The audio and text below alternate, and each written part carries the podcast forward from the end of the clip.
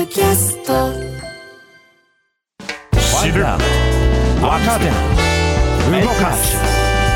荻上チキ。セッション。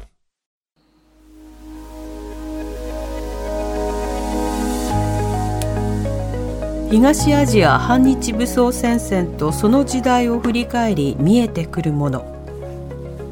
1974年から75年にかけて起きた連続企業爆破事件の重要指名手配犯で過激派東アジア反日武装戦線のメンバー桐島聡容疑者とみられる男が先週警視庁に身柄を確保されました。捜査関係者によりますと末期の胃がんで神奈川県鎌倉市の病院に入院していた男が桐島聡ですと名乗り出たという情報が病院側から寄せられ事情を聞いたところ本人しか知り得ない当時の状況を話したということです。しかし男は今週月曜日に病死。結局50年にも及ぶ逃亡生活や事件を起こした動機などの詳細が本人の口から語られることはなく一連の事件の被害者家族は自分の言葉で事実を話して罪を償ってもらいたかったと無念さを口にしました。1960年代半ばからの学生運動新左翼の政治運動の中で派生した東アジア反日武装戦線。桐島容疑者を含むメンバーらはどんな時代を生き何を考え何を成し遂げようとして数々の強行に及んだのか。そしてその時代を振り返ることで今見えてくることとは何なのか今日は考えていきたいと思います。では本日のゲストご紹介します。スタジオにお越しいただきましたジャーナリスト青木治さんです、はい、こんばんは。よろしくお願いします。お願いします。そして東京新聞論説委員兼編集委員の田原真紀さんですどうぞよろしくお願いいたします。よろしくお願いいたします、はい、お願いしますさて青木さんにはあの先日 あのこれが報じられた当日にですね、うん、あのお話ニュースコメントで伺いましたけれども、あの蓋を開けてみるとその法案が追いかけていたわけではなくていやいや本当に申し訳ない。あいえいえあの当時は追いかけていてようやくなのかなと思いきや、うん、あのそんなことはなくて考えてみれば公安もマンパワーの限界もあるでしょうしマンパワーなんていっぱいありますよ公安ありますか？無駄なくらいマンパワーあるんですから。まあ個別の事件で戦後あの全くあの終えていないような事件というのも多々ある中で、今回蓋を開けてみると、本人が名乗り出たという案件、青木さん、この顛末も含めてどう見ていやいや、本当に、あの、あの時、まあ、情報がなかったとはいえ、あの、お詫びして訂正しなきゃいけないんですけれども、僕はてっきり警視庁公安部、あの、警視庁公安部の公安一課っていうところがずっとこの、こう赤軍の、まあ、あるいは赤軍関連だったりとか、こういうその指名手配者を追っかけてたんですけれども、はい、まあね、ずっと追っかけてたので、うん、あようやく公安部も、まあ、見つけたのかなっていうふうに僕は勘違いしてしまったんですけれども、えー、まあ、あのー、本人が、まあ、亡くなってしまったようですけれども、こう桐島聡を名乗っていたこう男が自分で最後は桐島聡で死にたいっていうふうに言って、はい、むしろ公安部がびっくり仰天して、現場の病院に駆けつけるっていう状況だったことってことを考えると、はい、まあ、今、半ば冗談で公安警察はね、人なんか、マンパワーなんかいくらでもあるんだって言いましたけれど、まあ、最近確かにそういうそのこういわゆる左翼取締りの部門っていうのは、番組でもリポーターの報告しましたけど、縮小はされてるんだけれど、でもそれでもね、うん驚くくらいの人数がいるんですよ。はい、なので、逆に言うと、まあ、公安警察にしてみれば、まあ、大きな敗北、まあ、最後の最後にこう自分が言うまで見つけられなかったっていう意味で言えば、公安警察は40数年の、まあ、半世紀近い闘争を許したっていう意味で言えば、公安警察チックに言えば、まあ、大敗北ですよね。うん。まあ、今日産経新聞の記事、なかなか読み応えあったかなと思うんですけど、潜伏生活とは程遠いということで、まあ、働きながらコミュニティもの中でメンバーとして関わっていて、まあ、居酒屋で政治談義も語らっていてみたいな、そうしたことの人物が少し報じられたりはしてます、ね、そうですね。あのー、まあ、これ、あのー、田原さんもお詳しいんで、後で補足していただきたいんですけれど、あのー、先日、同じような感じでの、大阪正明、今、被告になるのかな、はい、あの中核派であの渋谷暴動事件で手配されていたのが、やっぱり何十年ぶりに捕まったっていうようなケースがあって、うんあのこれはまあまだ真相が分かってないところあるんですけれども、中核派っていうのは、それなりにまだ組織がこうきちんとあるので、はい、まあ何らかの支援とかね、逃走にあたってこう支援を受けていたのだろうと、まあ、逆に言うと警察側もそういうところからこう行方を追っていくっていうような手法を取ってたわけですけれどもこの桐島聡さんにっていう人物に関して言えば、うん、あのこれ後でも出てくると思うんですけれどもこの東アジア反日武装戦線っていうのはあのこう一斉検挙されて以降その組織はもう基本的にはないので。はいだから、まあ、支援も受けられなかったであろうし、だからそういう形で言えば、本当に、まあ、国空会におそらく出ることもなく、国内でひっそりと、まあ、こう、まあ、それが東アジア反日武装戦線らしいといえばらしいんだけれども、まあ、こう、大衆の波の中にひっそりと埋もれながら、こう、生きてきた、まあ、闘争生活を送ってきたんだろうなっていうふうには思いますけれども、ね、なるほど。田原さん、あの、今回のその、まあ、逮捕、本人が名乗り出てきたという、まあ、この一報を聞いたとき、どう感じてありましたか、まあ、あの素朴に驚きましたよね。えー、で驚いたのと同時にあの、まあまあ、10代ぐらいからの付き合いのある友達で、あの、反日武装戦線ではないですけれども、その裁判とか、はい、あの、支援してた友人がいましてね、うん、でまあ、その人は去年亡くなっちゃったりしてたんですけれども、はい、あのなんとなくあのその人が好きで、まあ、自分も一緒に行ったことあるなんか急になんかあの森田童子かなんかをこう、はい、思い出したりしましたね。僕たちの失敗の森田童子。うん、っていうかも、もうちょっといろいろと物議を醸しそうな曲もあるんですけれども、はい、なんか、なんか一つそういう時代を思い出しましたね。はい、この時代というものが、その当時のことを空気感も含めて、まあ、理解もできないという方もいらっしゃると思うので、その時代について今日振り返っていきたいと思いますが、その東アジア反日武装戦線が結成される前の、あの、審査欲の時代、えー、それから学生運動の時代、この当時をか伺っていきたいと思います。まあ、1960年代、学生運動や、それから安保闘争など盛り上がりました。まず、田原さん、この、えーはい、前日ということ、前日譚ということで、東アジア反日武装戦線につながるような、ある種左派的な運動が盛り上がった60年代、その動きというものは、まずどこから振り返っていきましょうか？あのー、ななんていうのかな、やっぱりあの、東アジア反日武装戦線っていうのは、まあ、もちろんその震災翼の党派っていうのはあの、まあ、50年代末ぐらいからあるわけですけども、うんはい、ちょっとやっぱりそれとは一線を画していて、うん、あのー、言ってみたらその全共闘運動ですよね。はい全共闘運動の一つのエッセンスみたいな風に捉えることも可能だろうということと、うん、もう一つはあの60年代の学生運動っていうのはまだそのあの日本の戦前のですね植民地支配とかですね戦争責任とかっていう問題にあまりまだ触れてないあの時代だったんですが、それはまあ70年ぐらいからそういう問題提起が出てきて、はい、それをこう愚直に受け止めた、あのやっぱり組織であったのと、でもう一つはやっぱりあの時代背景、どうしても今のあの方々っていうか、今の若い、特に若い世代にはちょっと想像なかなかつかないでしょうけども、60年代末ぐらいからのやっぱり運動の中で、人が死ぬっていうことが割とそう珍しくなかった時代、うん、でであの運動も、まあ、最初はその竹竿から それが下馬棒になり鉄パイプになり火炎瓶も伴いやがて爆弾になりというようなところで、はい、あのまあ、70年以降は特にあの71年にはあの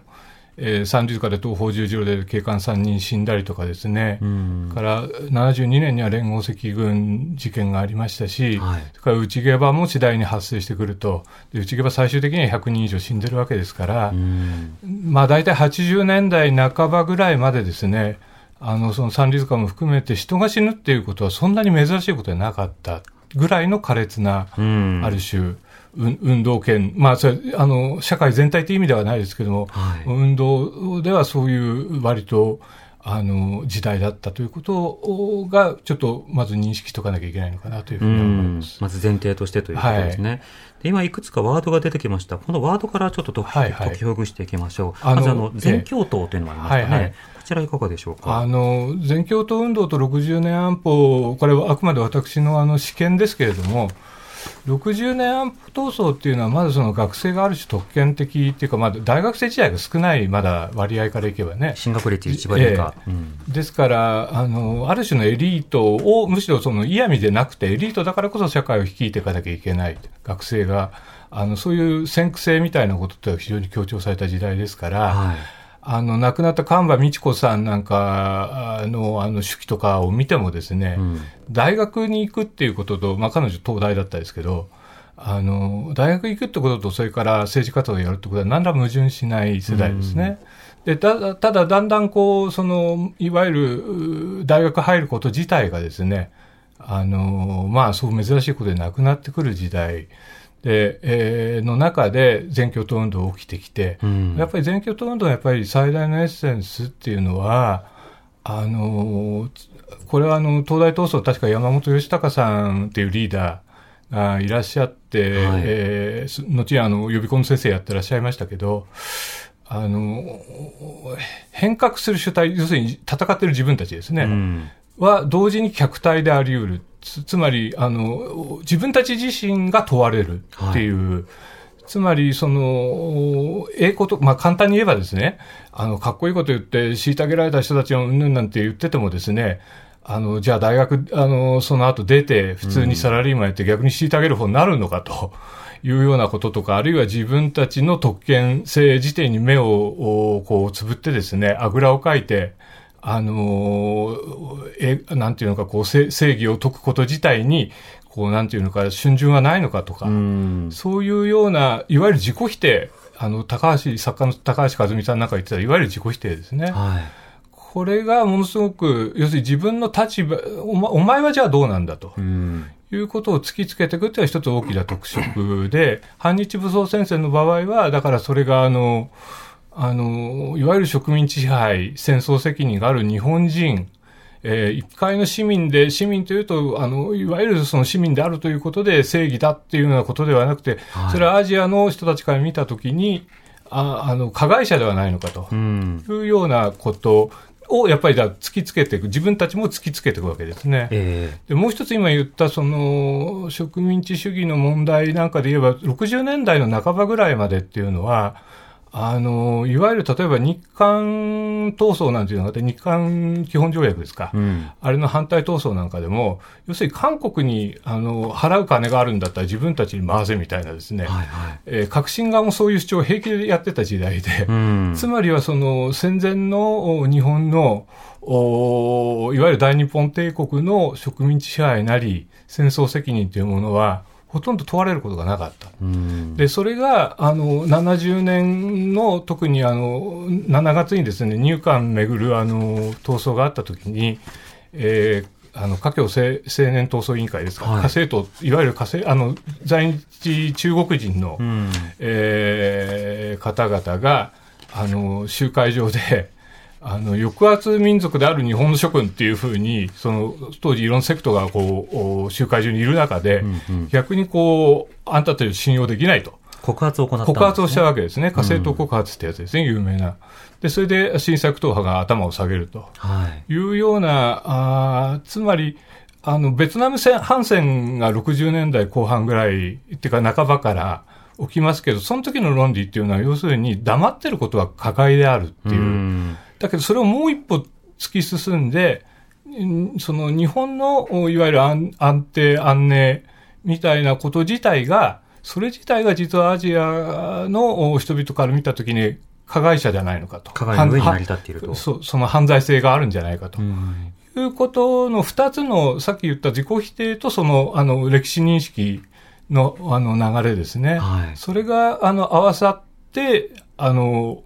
もう一つその反日武装戦線自体が、いわゆる党派ではないもんですから、うん。むしろアナキズムに近い、あの、バックグラウンド、参加した人たちのバックグラウンドを見てもですね、はい。えーそういう傾向が強い組織だったので、まあ、それがああいう形になって、あの、現れたと。うん。いうふうに、まあ、ななんとなくまとめられるのかなという気実力行使が行ったと。はい、はい。はい。思います。今あの、一気に十数年あの振り返っていただきましたけど、青木さん、あの補足的な意味も込めて、最初、あの学生運動などはね、あの今、田原さんも指摘されたように、非常にまだ大学に進学する割合が少ない中で、うん。まあ、例えば大学の自治とか、うん。学費の問題とか、うん。まあ、そこからさらにその、えーそれぞれまでの上の世代の階級闘争などと結びつくような仕方でもあって、あの安保闘争とか反米とかなども、うん。まあ、リンクしつつ、しかし新しい審査欲などがこう広がっていくっていう、そこまではあの多くの方学ぶところもあるかと思うんですが、そこから、えーこの東アジア反日武装戦線に行くまでの時代の流れ、補足などはいかがあでしょうか？のごく簡単に、僕自身もね、同世代ではないので、はい。あのそれこそあの警視警察の公安担当やりながらこう勉強したことも含めて、教科書的な話をしておくと、まあ、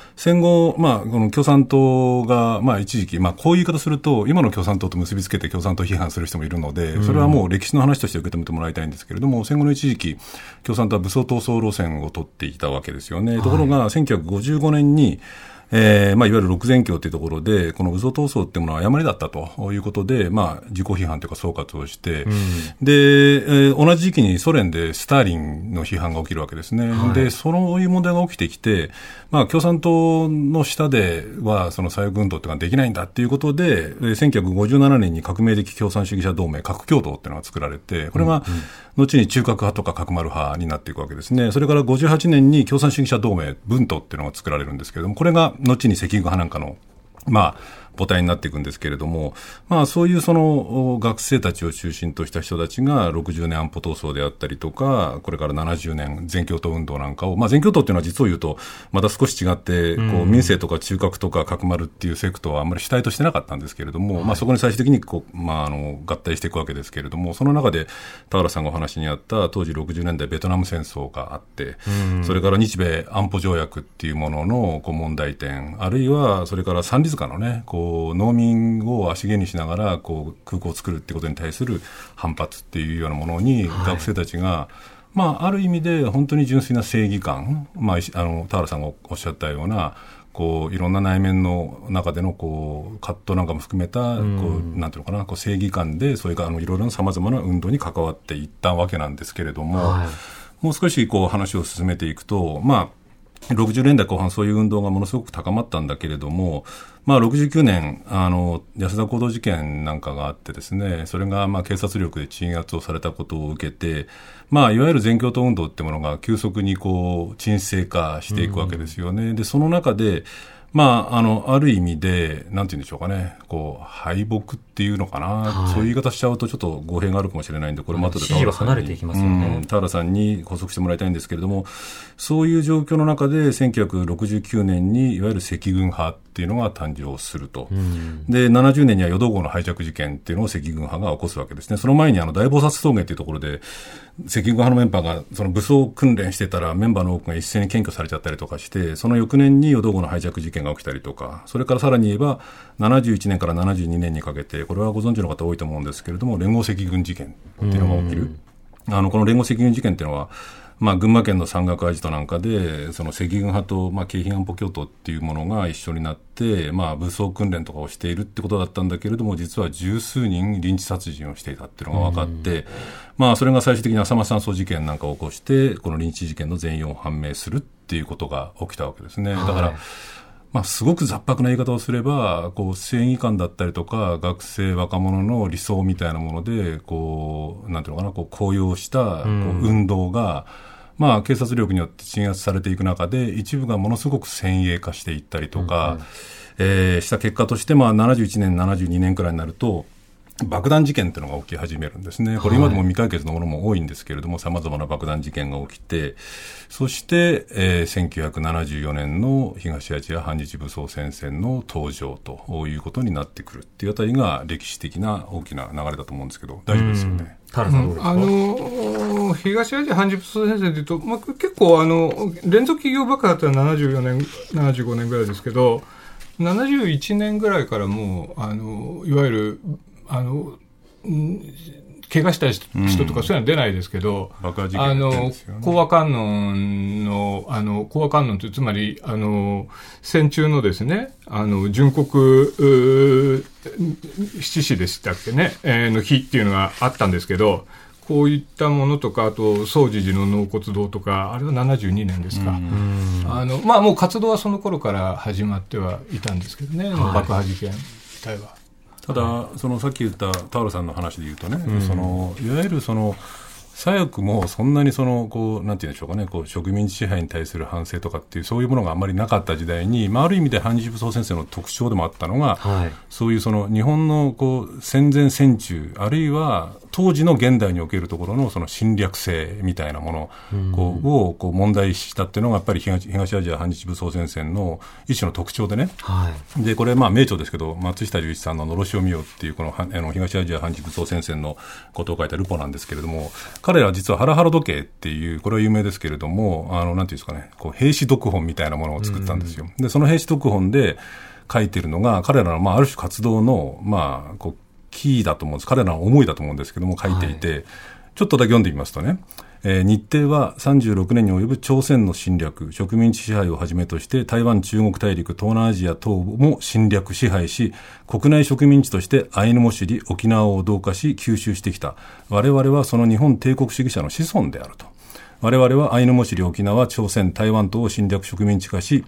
えー植民地人民の英雄的反日と反日程闘争を圧殺し続けてきた日程の反革命侵略、えー植民史えー植民史を過去のもものとして生産する傾向に断固として反対し、それを粉砕しなければならないと。はい。まあ、ちょっと、あの、左翼用語っぽいところもあるので、ちょっと大きい激文調ではあります難しいところもあると思うんですけど、まあ、ある意味で彼らのお思い。っていうのは、ここにある種集約されているところはあるんだろうなっていう気がしますよね。やっぱりその東アジアへの植民地主義と、それから日本国といっても、アイヌや沖縄などを含めた、その民族的マイノリティというものをなかったことにしてきた歴史というものがあって、その加害の歴史の上にまあすでに立っているのだと。だから60年代の学生運動というのは、当然ながら被害者性と加害者性の双方を主張はしていたわけだけれども、しかしながらとりわけそのアメリカや韓国に対する日本政府の姿勢とか、大学の抑圧的な姿勢に対して抗議をしていたのだが、それに対していやいや自分たちもいろんな加害性を持ってるじゃないかという発見を、あの60年代後半から70年代にかけて行っていくわけですよね。その流れの中で、もちろん例えば、その農村でいろんなコミューンを作りましょうとか、いろんな市民と共に暮らしましょうとか、いろんな実践にこう動いていくような流れがある中で、一つ、こういった反日武装戦線のような、まあ、攻撃を、えーとりわけ植民地主義の反省と結びつけて行う人が出てきた。青木さん、こういうことなんでしょうか？そうですよね。で、それ付け加えて言うとね、今の話って別にこれはその東アジア反日武装戦線のこう起こした事件っていうものを肯定するわけではないんだけれども、まあある意味では今にも通じているっていうところはありますよね。問題意識というか。あの国内のマイノリティだったりとか、在日コリアンであったりとか、沖縄の問題だったりとか、アイヌの問題だったりとか、いまだにアイヌに対する差別発言をしている政治家がいるような世の中っていう意味で言えば、こういう問題意識を当時そのこう持った若者たちがいたっていうのは、まあ、今もそうだったと思うんですけれども、別に決して不思議なことではないし、むしろ彼らは、まあ、これ、後ほど多分お話出てくると思いますけれども、そのさっき田原さんおっしゃったように、従来型のその震災役運動の活動家っていうのとは少し傾向が違っていて、はい。彼ら自身、本当にストイックに生活、日々の生活をしながら、一方でこういうその爆弾闘争っていうものに手を染めていたっていう意味で言えば、うん。まあ、そのやったことの是非っていうのはもちろん問わなきゃいけないんだけれども彼らが思ったこと考えたこと感じたことっていうのは今にも 今にも通じる普遍性を持ってるんじゃないかなっていう感じはしますけれど時代背景、そして、まあ、その団体の目的、それから、まあ、行動の、まあ、原理ですよね。あの、潜伏をしながら、しかしながら行動する。行動の場合、この意味は、まあ、攻撃、えー暴力を伴うテロを、まあ、一つ、まあ、肯定するような論理へと結びついていったということになります。田原さん、これ、どうして、その、闘争、武装戦線というのが、その、闘争という手段や攻撃、テロという手段を選んでいくのか、本当にいかがでしょうか？あのーそれはなん、なんていうのかな、やっぱり落とし前をつけるとか、現まあ、ある種私なんかから見ると、現在説ですよね。はい。日本人っていうのは、やっぱりその現在背負ってるんだと。おいうことに対して落とし前をつけるんだと。で、それが、だそういうことわざわざ爆弾なんか仕掛けなくてもいいじゃないかっていうような、あの、考え方ももちろんあるで、あると思います。はい。で、ただ、あの、なんて言うんでしょうね、あの、当時のやっぱり時代の中で、えー、いわゆる先ほど申しましたように、あの、まあ、震災欲、あるいはその、その周辺の運動が、あの、やっぱり国家権力の暴力ってものに対して、あの、やっぱり人民の暴力を対峙するんだっていうことを、自分たちやっぱりその、武装するんだっていう意識がもの強かった、やっぱりあの、流れですよね。ですから、それがやっぱりそういう形、ただ、あの、そもそもやっぱり有名なのはやっぱり三菱重工の爆破事件ですよね。はい、で、あれは、あの、もともとは、あの、天皇、昭和天皇のお召し列車を爆破しようとして、えー、それが失敗というか見過ごすことになって結果としては。でその後に、あの、文政工事件というのがあるんですね。で、これは、あの、要するに当時はファッションヒ大統領、韓国の、はい、在日朝鮮人の活動家が狙撃を韓国で企てて、えー、ファッションヒ大統領の奥さんに当たって、奥さん亡くなっちゃうんですけど、はい、そういうなんて言うんでしょうね、もう、あの、暴力っていうもので、やっぱりある種、こう、状況を切り開くっていうのは一つのやっぱり時代のなんて言うんでしょうかね、流れだったような気がしますね。うん、そうしたような手段を見て、なるほどというふうにそのあのやっぱり自分たち、要するにその、例えば文政公っていう人、この人なんかはやっぱり要するに命かけてるわけだから、はい、我々もやっぱりあの、それを、に応えるっていうような多分意識がどっかあった。私はまあ当事者じゃないので分かりませんけどもね。えー、あのやっぱりそれはあの想像できるなって思います、はい、それでいうとあれなんですよね。そのさっき言った松下さんの「のろしを見よ」っていうのに書かれてるんですけれどおっしゃったようにレインボー作戦って言って、天皇の召し列車を荒川で爆破し、荒川の橋脚で爆破をして、まあこれうまくいってても多分、あの、こう、ちょっと、こう、あの、列車には届かなかったんじゃないかって言われてるんですけれども、はい、爆破をして。もともとね、貨物船で動いてたんですよね、そうなんですよね。だから、そもそもリサーチ不足だったんですけどね。ところが、まあその実際にその爆弾を作って、で、うん、設置市まで、市にまで行って、ところが、どうも人に見られてんじゃないかってことで撤収をして、それはやらなかったんですね。で、そのしょんぼりしてた時に、今、田原さんおっしゃった文政公、ムンセガンっていうのが、その在日コリアンですよね。で、しかも当時、確か22歳なんですね。で、その当時、大道寺とか、それから、あの、っていう、まあ、いわゆる反日武装先生のメンバーも20代後半くらいで、その、松下さんののろし読みにも出てくるんだけど、要するに、その天皇のお召し列車を爆破してやるんだと思ったんだけれども、それがうまくいかなくて、しょげているところに、そのまさにムン・セガンが、その在日コリアンの同世代のムン・セガンが、えー、パク・チョンヒ大統領をやろうとして、うん、で、しかも、その即決裁判みたいなので、2、3か月後にもう彼は処刑されてるんですよ、うん、ムン・セガンはね。はい、それを見て、ムン・セガンはこんなに頑張ってるのに、俺たちは何をしてるんだっていう思いが、三菱重工爆破事件に彼らをある種駆り立てたっていうような記述が、まあ、松下さんの本にはあるんですね。で、えーまあ、余計なところまでちょっと踏み込んじゃうと、そもそもお召し列車を爆破しようとしたその爆弾だったので、とてつもない威力のある爆弾だったんですよ。火薬の量が想定と違ったっていうことはよく、ね、そうなんです。で、それをそのまんま三菱重工に持ってってやったもんだから、一応事前にその予告電話をしたんだけれども、もう短い時間で、で、しかも自分たちにとっても初めてのっていうか、まあ大掛かりな爆弾闘争なんで、それが分からなくて、彼ら自身もこんな被害が出ちゃうのかっていうので、正直言うと驚いちゃって、動揺してたっていう、まあ、後に大道寺正史なんかは、まあ、痛切に反省をし続けるわけですけれども、はい、まあ、そういう流れですよね。だから肯定はしないにしても、そういうその同世代のムン・セガンみたいな人が頑張ってるのに、俺たちは一体何してるんだ、しかも俺たちは加害者の側じゃないかっていう、うそういう思いが、まあ、爆弾闘争ってものの背景に、これを肯定するか、肯定するわけじゃないけれども、はい、まあ、あったっていうことでしょうね。あのそれから田原さんにもう一つ伺っておきたいのが、はいはい。はい、多分その今の若い人からすると、左翼イコールマルクス主義っていうイメージが強いと思うんですね。はいはい、ところがその新左翼と一言で言った際に、そのマルクスとの距離とか、うん、マルクス主義との距離とか、その上との旧左翼との距離っていうのが分かりづらいと。いう方もいると思って、しかも東アジアハニー部長先生はそこからも距離があったということなんですけれども、そうですね、このあたりはいかがでしょうか？まあ、東アジア反日武装戦いろんな人があの参加してますから、あのただ、中心あのにのメンバーの一人であってあの捕まった時にすぐ服毒自殺した、まあ、斉藤のどかさんって方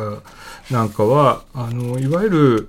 あの66年にですねあの日特金事件というのがあるんですね、はい、日本特殊金属って会社があってあのそこは機関銃を、まあ、いわゆる軍需産業だったんですけどそこにあのベトナム反戦直接行動委員会かな？ベハンイって俗に言うんですが、うん、それはアナキストの人たちです。うんうん、でこういうあの直接行動ですねいわゆる。その要するに襲撃して、まあ、捕まったりするんですけど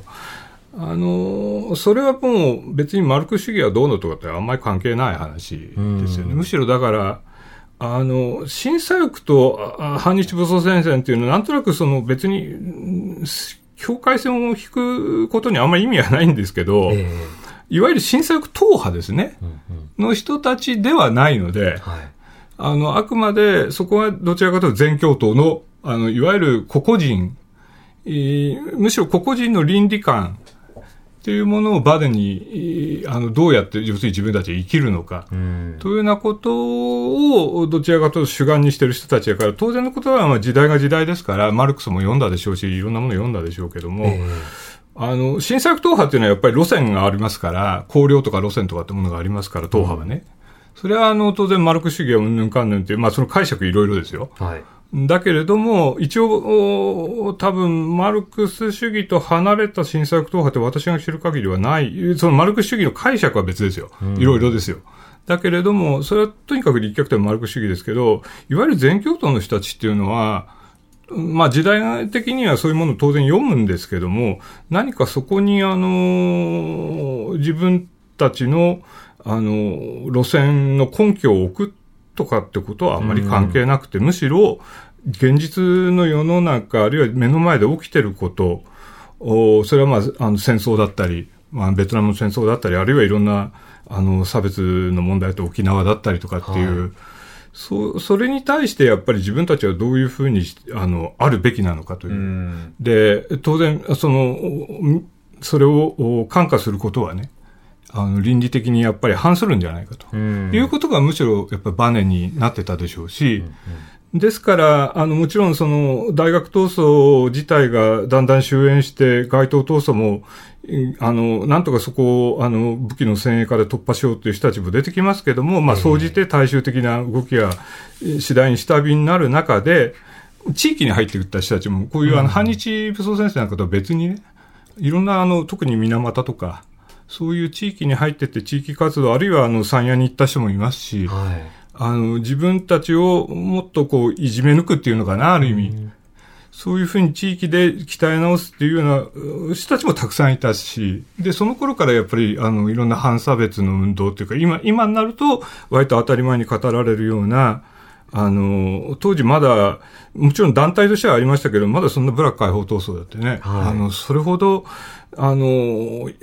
社会的な影響力がものすごくあったわけではない、むしろ70年代以降の話ですから、あのそういう現場、現場で、あの、入ってって、あの、別にその武装云々関連、あるいは、あの、軍事云々関連ということではない人たちもたくさんいたし、うん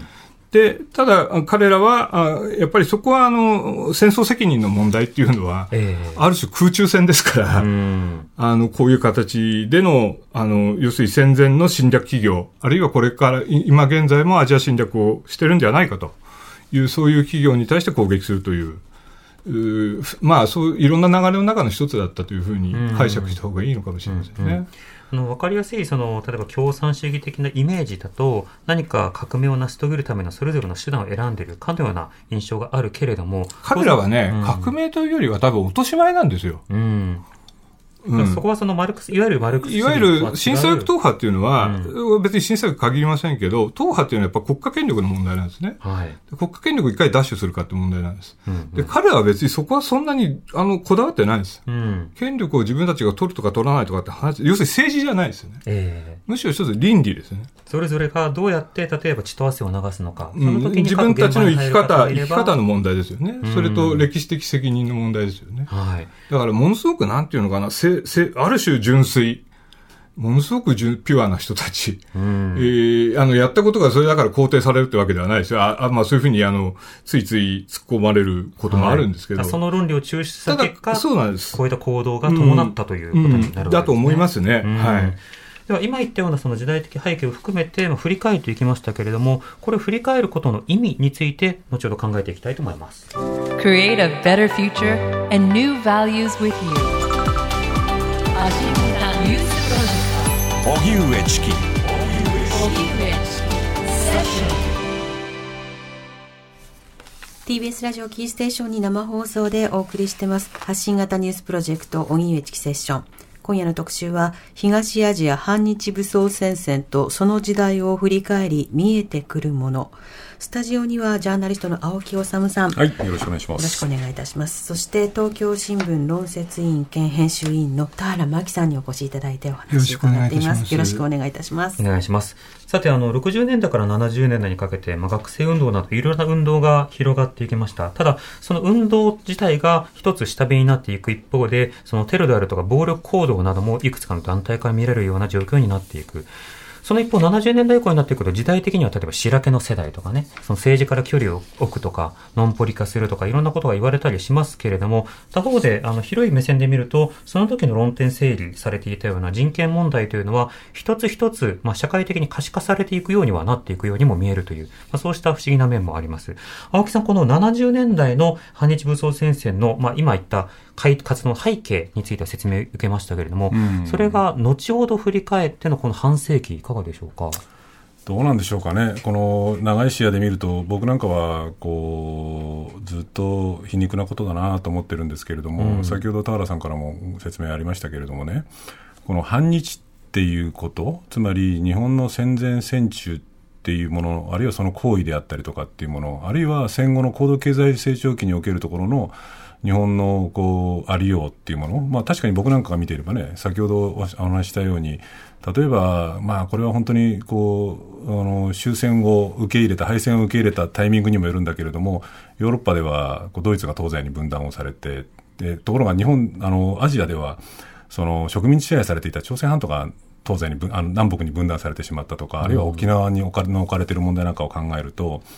まあ、ある意味で、こう、なんていうのかな、こう、日本の加害性みたいなものっていうことを、こう、真摯に、まあ、先ほど、た田原さんの言葉を借りれば、ピュアに、まあ、あまりにもピュアに、こう、突き詰めた結果として、彼らの、まあ、武装闘争っていう、まあ、許されざる行為も含めてあったわけですけれども、その、こう、組織名に反日って関したわけですよね。はい。その反日ってものがこの半世紀経ってみて、今どういう使われ方をしてるのかなっていうことを考えると、あの、日本っていう国、まあ、こう、が今の置かれている状況、社会状況、政治状況っていうのを、皮肉な形で照射しているなっていう感じが僕はしてしまうんですけれども、どうなんでしょうかね。確かに植民地主義批判として当時、あえて反日という言葉が使われた文脈から離脱して、そうではなく、なんかこう歴史に向き合おうというふうに言った人に対するん反日だとか、罵倒語みたいになっちゃったっていううね。ん、確かに。そうそう、自らが反日って名乗って、その日程、まあ、それが正しい論理なのか正しくない論理なのかっていうことは別にしても、はいその被害者である、そのアイヌだ、あるいは在日コリアンであると、あるいは朝鮮半島だ、あるいは東アジアの人民と連帯をして、その日本のありようってものを問うんだって言って、反日って唱えたその反日って言葉が、ん今全く反転してるっていうのは、えー一つ皮肉なことだし、逆にもう一個だけ言うとね、はい。あのこれ実はその東アジア反日武装戦線のこう闘争にこう結構震災各セクトはものすごい批判的だったんですよね。うん。ところがこう結構評価する人がいてそれが実は面白かったのが右派陣営の一部が評価したんですよ。あのそれも去年でしたっけ？亡くなった鈴木邦夫さんなんかが、うん。そのこの東アジア、えこの東アジア反日武装戦線の、まあ、運動の仕方っていうか、を肯定するかしないかは別としても、さっき言ったようにものすごいストイックに日々を生活を送りながら、しかし、こうこういうその闘争をして、でしかもそのさっき斎藤のどかって名前も出ましたけども、捕まった後に服毒自殺してるんですよね、で他のメンバーは服毒自殺に失敗してるんですけれども、それぞれ持たされていた、そうなんですね、生産カリを持ってたんですね、でそのありようっていうのが、ある意味で一部の右翼の人たちを刺激をして、鈴木邦夫さんなんかが、こうそれをまあ評価するような本を書いたりとかして、で、それが日本の戦後の一つの右翼の潮流、新しい潮流を生んだ、いわゆる新右翼なんていうムーブメントを生んだりとかしたっていうところも、なかなか今振り返ってみると、お面白いっていうかですね、興味深い現象だったなっていう気がしますけどね。一つのダイナミズムを見ることができるわけですね。リスナーの方からメールいただいております。はい。ラジオネーム小野寺さんからです。どうもありがとうございます。60年安保から端を発した学生運動が1969年の東大安田講堂選挙事件で頂点を迎え、そこから分派し過激化した連合赤軍が国内でハイジャック、爆破事件などのテロを繰り返し、そして浅間山荘事件で終結しましたが、その一方で国外に活路を見出した日本赤軍は脱火事件を起こし、海外で残虐なテロ活動を続けました。そんな日本の過激派が国際的にも社会問題化していた時代の中で東アジア反日武装戦線は武装放棄によって何を目指していたのかいまいちよくわかりません。日本を共産主義国家にしたかったのでしょうか。彼らはどんな国家を理想として残虐なテロ行為を繰り返していたんでしょうか。といただいてます。今あのお二人の話でその背景となる動機要はその日本が植民地支配に対して向き合っていない。でこうした社会の中でしかし資本家たちは変わらずのさばっており、え天皇制なども残っているという問題意識があるということは分かったと。となった時にその、まあ、行動、まあ具体的な爆破事件などを起こして何を達成したかったのかというのが見えづらいという指摘でした。田原さんいかがでしょうか？あの先ほど申し上げた通り、おそらくその将来どういう国家を作ろうとか、どういう社会を作ろうとかっていうことにあまり主眼はないんだと思うんですね。うんつまり落とし前なんです。はい。うん。個々人の落とし前をつける。っていうことど国家とかじゃないって話されてましたねそうなんです。ただもちろんね、被害者のあの、この、三菱重工等々の被害者の方々にしてみれば、何の話もなく、急に、あの、働いてたら吹っ飛ばされて、あの、大変な目にあった、あるいは亡くなったっていう方々にしてみれば冗談じゃないって話、これはもう当然そうなるんですけども、ただ、要するに彼らの論理っていうのは、そあの、どういう社会を目指すっていうよりは、そういう第三世界の、まあ当時まだ第三世界結構、その意味では革命の季節でしたから、そこに合流していく。ある意味はに、だから反日なんですね。はい。日本国家ってもの自体を、あの、覆す。着地がどうあれ、まずはそれは、だから国境ってもの自体の概念自体も、そんなに重視しない。だから、あの、当時、まあ、彼らとは違います。一線、一線は、なんていうのかな、一線隠しちゃうって言っていいのかどうかわかんないけど、太田龍なん、太田龍っていう道路がいたんですけどね。はい。太田龍なんかはやっぱりだから世界、いわゆる世界赤軍ですよね。うん。あの、うんつまり、その第三世界の革命勢力みたいなものといかにこう、あの、手を結んでいくと、その、その基盤となるのは、か、もう日本の中での最下層の人たちであるという。えで、そこにえー逆に降りていかなきゃいけないんだみたいなですね。そういう、いわゆる過激理論があったわけですから。だから、あの、おそらくその、建設的な、そういわゆる、我々が今、その、考えがちな建設的な、はい。えー視点っていうのとは違う、こう、位相にいた人たち、だと思いますね。うん、なるほど。一方でその戦後、まあ、こうした左翼、新左翼などを、まあ、ターゲットとして活動してきた公安部の役割について青木さん冒頭述べられましたけれども、うん。こういった仕方で捜査とは関係ないところで、うん。ある種事件の、まあ、捜査というか真相というものの把握が難しいような状況になったと。うん。今後の公安であるとか、それから国家の語りというものはどうなっていくとお感じですか、まあ、だからいわゆる反響とかね、左翼対策としての公安警察っていうものは、もう時代の役割を終えたっていうことですよね。ただ、あのこうまあ、ある種客観的に言うんだったら、先ほど言ったような、1900、まあ、戦後間もない時期から、いわゆるその、まあ、共産党なんかから派生をしてきた新左翼セクトが、どんどんどんどんこう、60年安保闘争は70年、あるいは全共闘運動っていうものを経て、爆弾闘争であったりとか、宇宙エヴァだったりとかっていうものに、こう、まあ、先鋭化していく過程の中で、まあ、当時の公安警察っていうものがそういうものを取り締まるんだ、監視するんだっていうような形で肥大化をしてきたっていうのは、まあ、ある意味での時代の必然っていうところもあったんだろうなとは思うんですけれども、しかし、まああのね、これはもう僕も何度も番組で申し上げたのであの、しつこく繰り返しませんけれども、やっぱり冷戦体制の終焉とともに、まあ、基本的には反共としての公安警察っていうものは、ある種の時代の役割を終えたんだろうっていうことなんですよね。まあ、だから今回のように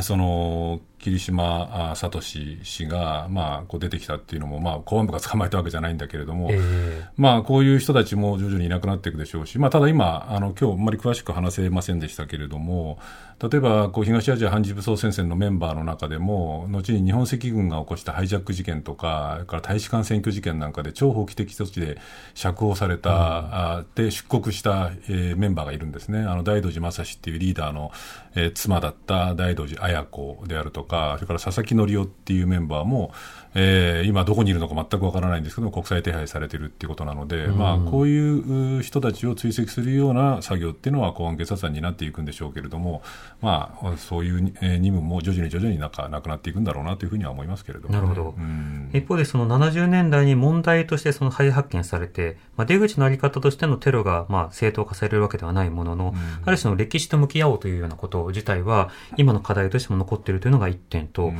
う一つその反響というのは、今いわゆるその保守論断とされるところでも、実は亡霊のように生きていて、いわゆるマルクス主義は確かにもうないかのように語られているけども、例えば文化的共産主義というような、何か共産主義を隠したような人たちがいろんな動きをしてるんだっていう、ある種なんでしょう、お化けみたいなのを見てる人たちがたくさんいて、そう、まあそうですね、あ りていに言えば。で、それが、例えば性教育をしようとしているとか、例えば性的マイノリティを認めようとしているとか、選択的夫婦別姓を認めようとしているみたいな仕方で、ある種、その反響で一体化していたその保守論断をまとめるためのキーワードを次から次へと結びつけていく、生み出していく。その時にまた、実は反響はまだ必要なんだっていうことが、あの、繰り返し述べられていくわけですね。青木さん、こちらはどうでしょうか、まあ、それは妄想なんですけれど、うん、ただ、あの、ちょっと別の視点で言うとね、これもしかしたら田原さんとご意見違うかもしれないんですけれども、はい。そのもちろんいろんな人たちがいたんですよ、当時の震災運動に関わった人たちだって、もう本当、まあ、戦争万別なので、いろんな人がいたんだけれども、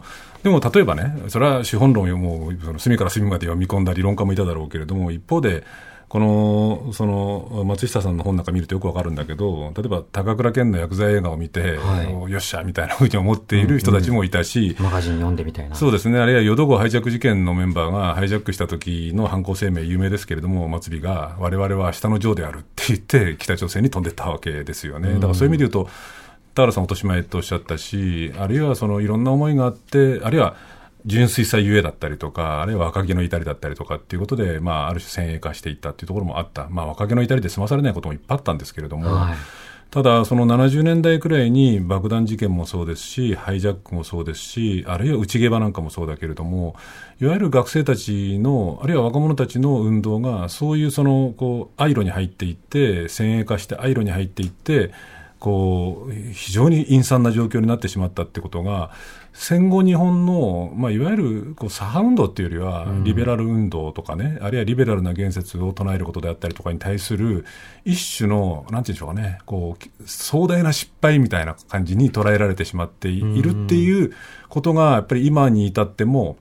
結構それは大きなダメージとして残ってるんじゃないかなと、例えばね、ヨーロッパなんかでは、緑の党であったりとか、旧共産党みたいな人たちが、新しいこう政治ムーブメントを作ってきたところもあるんだけれど、えーいまだにだから、そのチキさんがおっしゃるような、共産党は武装革武装革命路線を捨ててないんだ、みたいなことを一方に言う言説の人たちはいて、一方で、やっぱりその左翼運動って危ないよね、危険だよね、怖いよね、みたいなものもうっすらとあるし、あるいは新左翼の人たちは共産党に対する強烈なアレルギーがあったりとか、ある意味でだから70年代くらいのそういう現象ってものが今にあの落としているマイナス面みたいなものも僕は感じるんだけど、どうなんでしょうかね、ね、理想を掲げることは無駄なんだという、かっこつきのリアリズムの空気のようなものが残ったかもしれないですね。タラさん、一言いかがですか？